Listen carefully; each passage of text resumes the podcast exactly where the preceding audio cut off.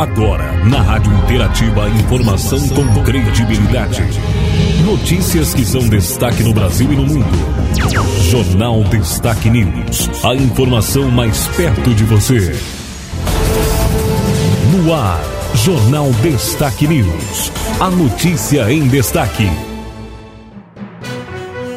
No ar, a edição do Jornal Destaque News, a notícia em destaque, edição de quarta-feira, 19 de janeiro de 2022, as principais informações, notícias do dia, edição do jornal de hoje. Estamos na estação verão, Fase da lua cheia com mudança para a lua minguante na próxima terça-feira, dia 25.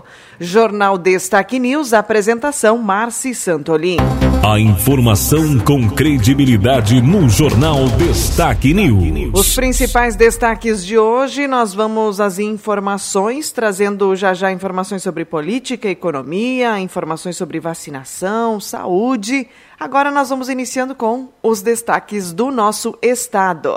Primeiro deles é que o estado anuncia 131 milhões de reais para o desenvolvimento do setor de turismo.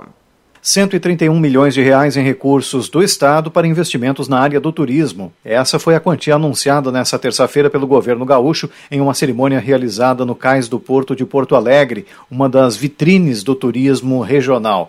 O programa chamado Avançar no Turismo traz um valor 13 vezes maior do que o total investido nos últimos 17 anos no setor no estado. O governador Eduardo Leite falou sobre o valor investido e as perspectivas para este segmento com o ingresso desses recursos. São investimentos que vão qualificar espaços que têm essa vocação para o turismo, então parques, prédios e centros históricos, qualificação de acesso dos turistas a pontos que são relevantes, então em estradas e qualificação de ruas em municípios que são importantes para dar o conforto que o turista deseja para poder ter uma boa experiência e assim estimular o desenvolvimento do estado a partir do turismo. Então é um investimento histórico que a gente está fazendo para que o estado desenvolva ainda mais a sua vocação turística e a partir disso tenha emprego e renda para mais gaúchos nessa indústria sem chaminés, que a gente chama como turismo é. Do total dos recursos anunciados, 128 milhões de reais serão destinados a projetos de infraestrutura mediante contrapartida dos municípios. Foram selecionados 139 projetos em convênio com 134 municípios para construção, revitalização ou reforma de infraestrutura de equipamentos urbanos ou rurais com finalidade turística.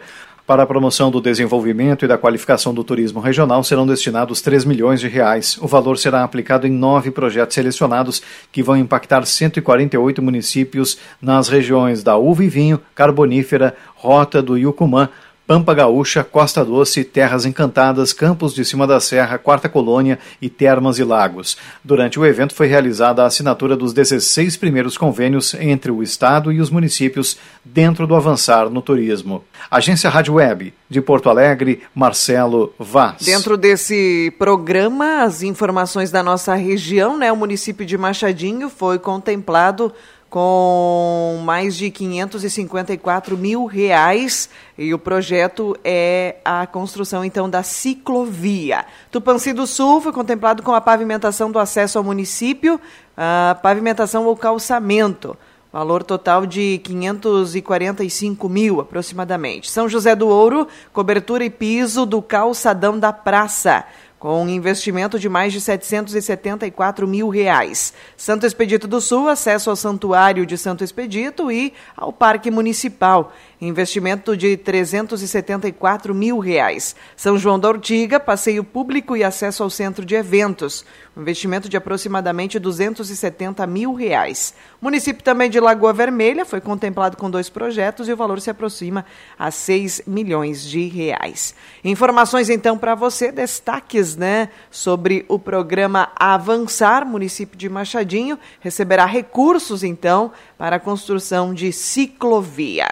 Informações mais destaques para você, destaques de hoje. Parlamentar sugere ações planejadas para enfrentar a seca. O Rio Grande do Sul enfrenta uma das piores estiagens dos últimos anos. Quase metade dos 497 municípios gaúchos estão em situação de emergência. Cerca de 195 mil propriedades rurais apresentam registros de perdas em diversas culturas. O deputado estadual Sérgio Turra, do Que integra a Frente Parlamentar da Agropecuária Gaúcha, diz que o Estado precisa planejar como conviver com a seca. Na verdade, maior ou menor escala, aqui no Estado nós frequentemente nos deparamos com esse problema. Então nós temos que ter projetos ousados, avançar muito na irrigação, mas especialmente na reserva de água. Nós desperdiçamos um potencial incrível de água, de chuvas que nós temos no inverno, né, que causa inclusive problemas, então nós temos que trabalhar nesse sentido. Como manter essa água represada? Por isso que é importante que o Estado tenha ações de fomentar o represamento, a criação de represas, cisternas. Sérgio Turra sugere que seja usado o exemplo de outro país. Precisa também, isso foi objeto inclusive de um estudo que nós fizemos, eu fiz, propondo uma subcomissão para tratar do uso consciente estratégico da água na agricultura, ainda em 2015, criar um convênio com Israel, que é um país onde não há chuva, e eles têm, eh, em virtude da tecnologia, por, por exemplo, um percentual de reaproveitamento de água de mais de 80 85%. O governo do estado anunciou nos últimos dias ações para enfrentar a seca no estado. Agência Rádio Web de Porto Alegre, Christian Costa. As notícias do dia para você, os destaques, nós vamos trazendo mais informações, agora trazendo os destaques gerais, vamos falar de educação. O MEC divulga calendário para inscrições no SISU, ProUni e também FIES. O Ministério da Educação divulgou nesta terça-feira o calendário de inscrições de processos seletivos para a entrada no ensino superior. As inscrições para o Sistema de Seleção Unificada, o SISU, podem ser feitas entre os dias 15 e 18 de fevereiro. O prazo para o programa Universidade para Todos, o ProUni, será de 22 a 20 25 de fevereiro e no início de março, do dia 8 ao dia 11, podem se inscrever os candidatos ao Fundo de Financiamento Estudantil, o FIES. A previsão é de que os editais dos três processos sejam publicados no Diário Oficial ainda nesta semana, com os cronogramas completos e todos os critérios aplicados. As inscrições são gratuitas e devem ser feitas exclusivamente pela internet. A classificação é feita com base na nota obtida na edição mais recente do Exame Nacional do Ensino Médio, o Enem. Agência Rádio Web, com informações de Brasília, Bruno Moreira. Notícias, vamos aos destaques agora para você, destaques na área política. Política em destaque.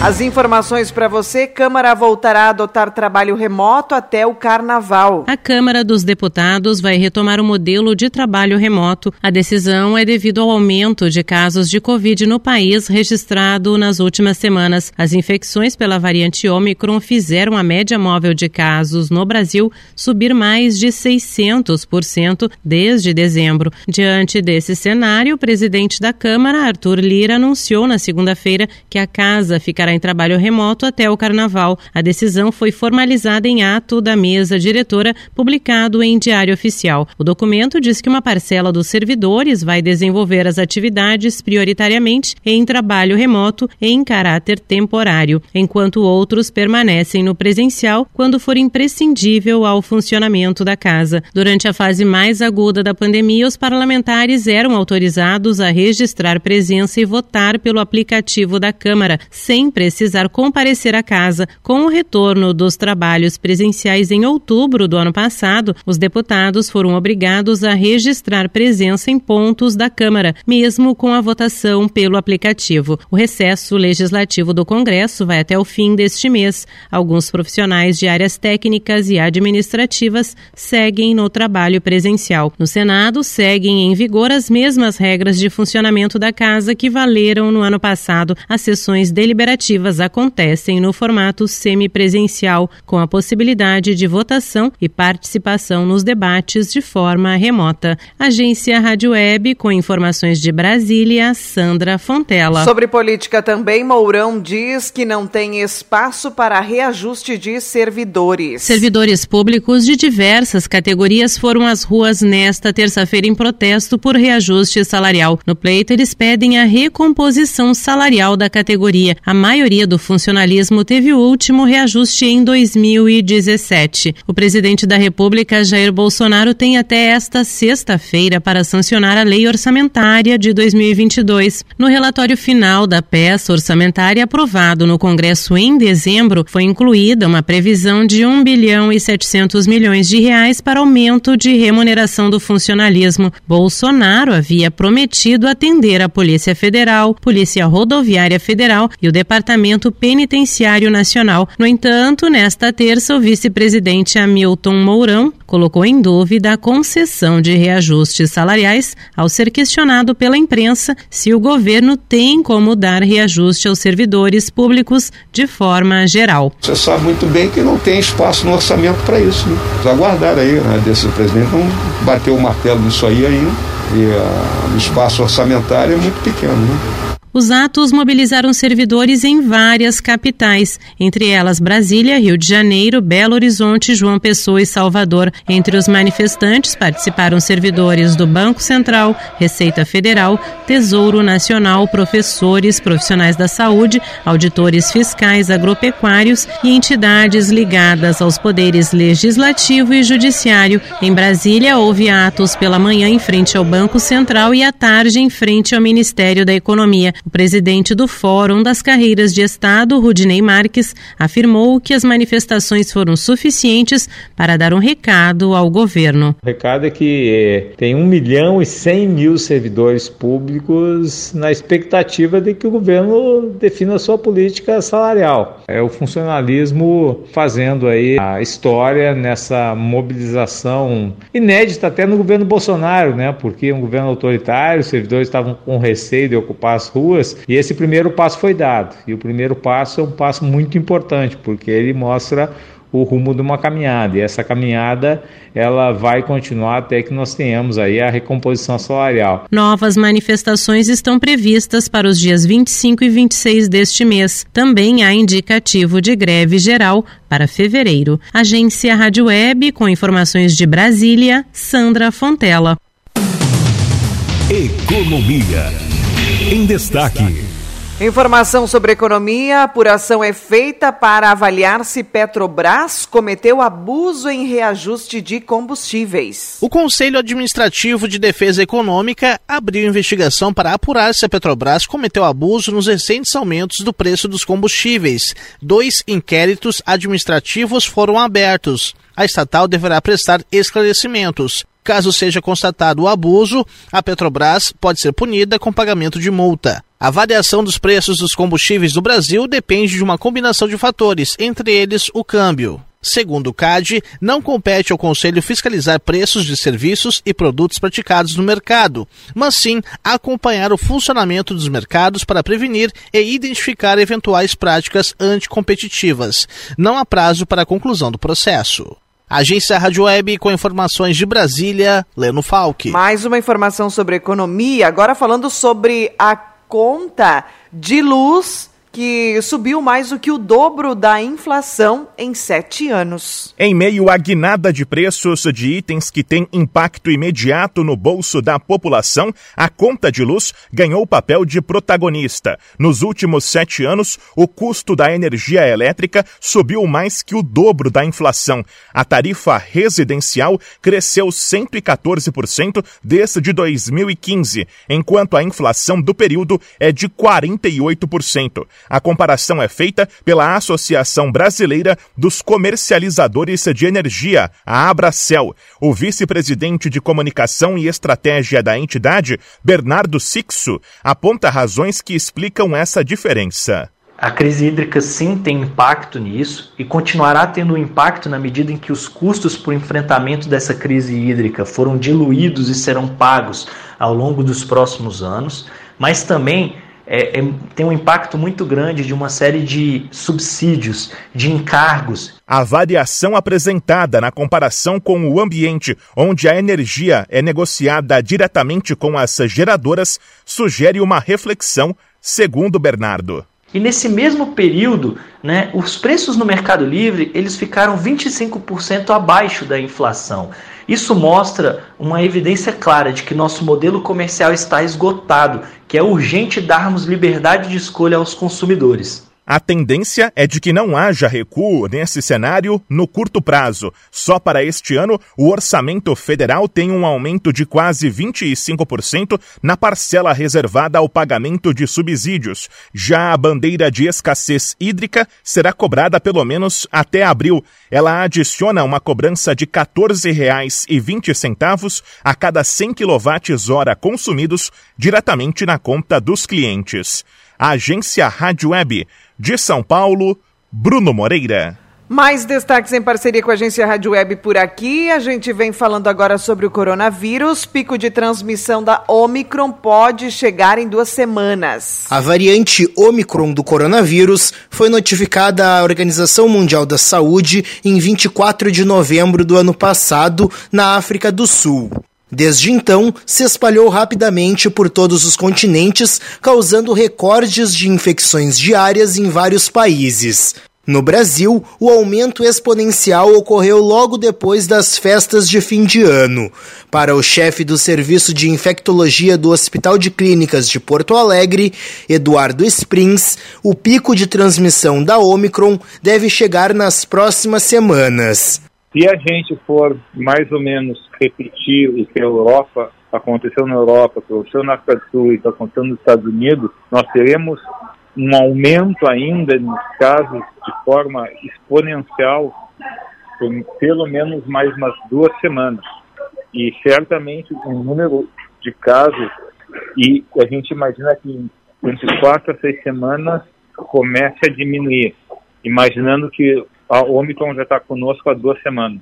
Já o médico sanitarista da Fiocruz Brasília, Cláudio Maierovic, avalia que esta previsão ainda é muito especulativa e faz um alerta importante. Acho que com essa altíssima transmissão de fim do ano, do início desse ano, a grande circulação, a grande exposição que as pessoas tiveram eh, nesse período, nós infelizmente nas próximas duas, três semanas vamos ver um aumento importante de internações e vamos ver também aumento de mortes. As possíveis aglomerações no carnaval que se aproxima também podem prejudicar ainda mais o cenário. Tudo que é aglomeração acelera a transmissão. Então, sim, não só da Omicron, mas de qualquer variante que esteja circulando, se a gente tiver grandes aglomerações, nós vamos aumentar a circulação. Então, a única ferramenta que nós temos em uso atualmente que tem ajudado muito é a vacinação. E nós ainda temos um bom trabalho pela frente em vacinação para completar a dose de reforço naqueles que ainda não tomaram e fazer vacinação nas crianças até 11 anos de idade. Os médicos ainda não conseguem prever quando a pandemia finalmente terminará. Eles salientam que tudo vai depender da adesão da população às vacinas e da distribuição delas a todos os países. Agência Rádio Web, de Porto Alegre, Renê Almeida. Nós temos mais informações em parceria com a Agência Rádio Web também. A gente vai falar agora sobre vacinação de crianças que é segura e ajuda a conter o avanço da Covid. A vacinação contra a Covid-19 tem demonstrado segurança para as crianças, além de uma importante função no combate à circulação do vírus. O alerta vem sendo feito por diversos especialistas antes e especialmente desde o começo da imunização de quem tem idade entre 5 e 11 anos. Na última sexta-feira teve início a campanha de vacinação infantil contra o novo coronavírus no Brasil. Em entrevista concedida à agência Rádio Web, a membro do Departamento Científico de Imunização da Associação Brasileira de Alergia e Imunologia, a ASBAI, Cláudia Valente, reforçou alguns dos benefícios gerados pela proteção das crianças contra a Covid-19 a questão da importância de se vacinar as crianças contra a Covid-19 é que elas também evoluem para casos graves, para morte pela Covid-19, e menos crianças tendo Covid-19, a gente pode diminuir a transmissão da doença em toda a população.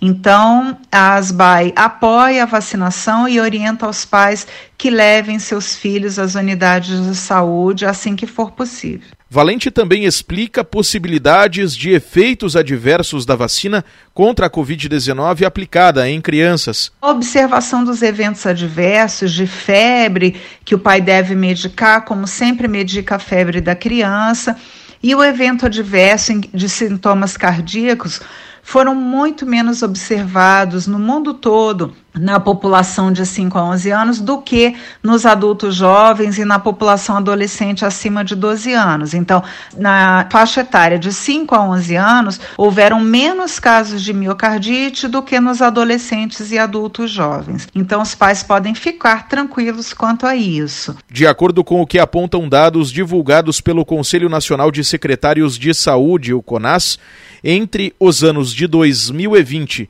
e 2021, houve no Brasil registro de cerca de 23 mil casos de crianças de 0 a 11 anos de idade que apresentaram quadro de síndrome respiratória aguda grave por Covid-19. Destas crianças diagnosticadas, cerca de 1.400 morreram. Agência Rádio Web de Porto Alegre, Diego Brião. Agora mais uma informação sobre saúde. Anvisa alerta sobre circulação de medicamento falso. A Agência Nacional de Vigilância Sanitária emitiu alerta sobre a circulação de imunoglobulina falsificada no país. Os frascos encontrados são da marca Imunoglobulin da Blau Farmacêutica. A própria empresa comunicou à Anvisa a falsificação do frasco ampola de solução injetável de imunoglobulina de 5 gramas por 100 ml. A substância, também chamada de anticorpo, pode atuar no combate a vírus, bactérias, toxinas e em processos inflamatórios. Um medicamento falso apresenta características como frasco sem alça de apoio para infusão, tampa menor e com fenda, lacre sem o nome do remédio na lateral, além de o corpo da embalagem ser maior. A Anvisa orienta não utilizar o produto caso se perceba anormalidades. O fato deve ser comunicado à agência, preferencialmente via sistema Notivisa. No caso de dúvidas sobre a procedência do produto, a recomendação é entrar em contato com o serviço de atendimento ao consumidor da Blau Farmacêutica. O número é o 0800 701 6399. 0800 701 6399. Saúde, um serviço do Conselho Federal de Farmácia. Agência Rádio Web. De Brasília, Denise Coelho. Jornal Destaque News. A notícia em destaque. Trazendo mais informações na edição do nosso jornal de hoje, nós vamos trazendo mais notícias. Pesquisadores estudam vacina anual contra a Covid-19. No Brasil, Bolsonaro vai à Rússia em momento delicado da diplomacia. O presidente prepara a visita bilateral enquanto o Ocidente teme uma invasão da Rússia à Ucrânia. Saúde lança nova versão da caderneta de saúde para crianças. Novo modelo será enviado aos estados e municípios até março. A nova versão traz um recurso para identificar crianças com possível transtorno do espectro autista. O instrumento é utilizado para acompanhar pessoas entre os 18 e os 30 meses de vida. Outro item incluído na nova versão da caderneta foi um conjunto de orientações acerca de como detectar sinais de albinismo. Informações: ação apresentada no STF pede que Conselho Tutelar fiscalize vacinação infantil. Legislação prevê aplicação de multa para quem descumprir deveres previstos em lei. Brasil bate recorde de novos casos de Covid-19, com hum, 137.103 casos nas últimas 24 horas. Omicron preocupa, mas governo não prevê antecipar 13º do INSS, Ministério do Trabalho e Previdência, afirma que não há previsão nesse sentido, ao contrário dos últimos dois anos. Rio Grande do Sul tem 300 municípios em situação de emergência por conta da estiagem. O sistema utilizado pela Defesa Civil, outras 14 cidades já relataram danos em razão da falta de chuvas, mas ainda não fizeram decreto. Desde a última quarta-feira, né, na última quarta-feira, eram 200 municípios, segundo dados da Defesa Civil. Agora, o nosso estado já tem 300 municípios, aí depois de uma semana né, em situação de emergência por conta da estiagem. Combustíveis, Rio Grande do Sul deixou de arrecadar 108 milhões de reais com congelamento do ICMS. Secretários da Fazenda sinalizaram retorno das alíquotas, mas ainda não tomaram a decisão. José Fortunati escolhe o União Brasil. Há poucos dias ele havia anunciado a desfiliação do PROS. Concluída a recuperação da RS 480, região norte do estado, né? Começa 2022 com uma das suas principais rodovias em condições renovadas, né? É aí a RS 480, né? Estrada que liga o Rio Grande do Sul a Santa Catarina. Guaíba estima que 20 mil moradores tenham sido afetados pelo forte temporal. Diretor de governança do município diz que cenário no município se assemelha ao de uma guerra. Impressionante, né? As imagens aí vistas, né, em Guaíba, a destruição, né, as fortes chuvas, uh, o temporal, vendaval que deixou aí o município em situação de emergência. Por isso, então, aí as informações né, são de que o cenário se assemelha a uma guerra. Boletim da Covid-19, município de Machadinho, atualização ontem, 18 de janeiro. As informações então do município: o município soma 1.127 confirmados, 980 casos curados. Temos 134 casos ativos, todos eles em tratamento domiciliar. Aí a, o número de pessoas monitoradas é de 240 e casos suspeitos 125. Informações Secretaria Municipal de Saúde. Notícias na edição também no www.destaquenews.com. Destaques esportivos. Vamos falando das informações para você no mercado da bola. O Flamengo renova com Arrascaeta e Rafael Cabral chega no Cruzeiro. Lionel Messi volta aos treinos coletivos do Paris Saint-Germain. Craque argentino testou positivo para a Covid no final de dezembro. Corinthians encaminha acordo com Diego Costa, mas atacante aguarda oferta do futebol espanhol. Condenado em duas instâncias por violência sexual de grupo, Robinho terá a última batalha na justiça italiana. Então, a Corte né, de Cassação de Roma, que equivale ao Supremo Tribunal Federal no Brasil, analisa hoje recurso apresentado pela defesa do jogador. A dupla Grenal, os destaques, Grêmio alinha planejamento e mira amistoso antes de estreia do time principal pelo Gauchão. Tricolor fará um teste na próxima semana contra um rival ainda indefinido e projeta a estreia dos titulares na terceira rodada do estadual. Grêmio integra quatro jogadores que disputaram a Copinha ao elenco profissional. São os destaques, então, para você. Darlan lamenta a falta de oportunidades no Grêmio ao ser apresentado no Juventude. Notícias enquanto busca lateral direito internacional, amplia contrato e renova com o Heitor até 2023. Vínculo do lateral e até o final da temporada.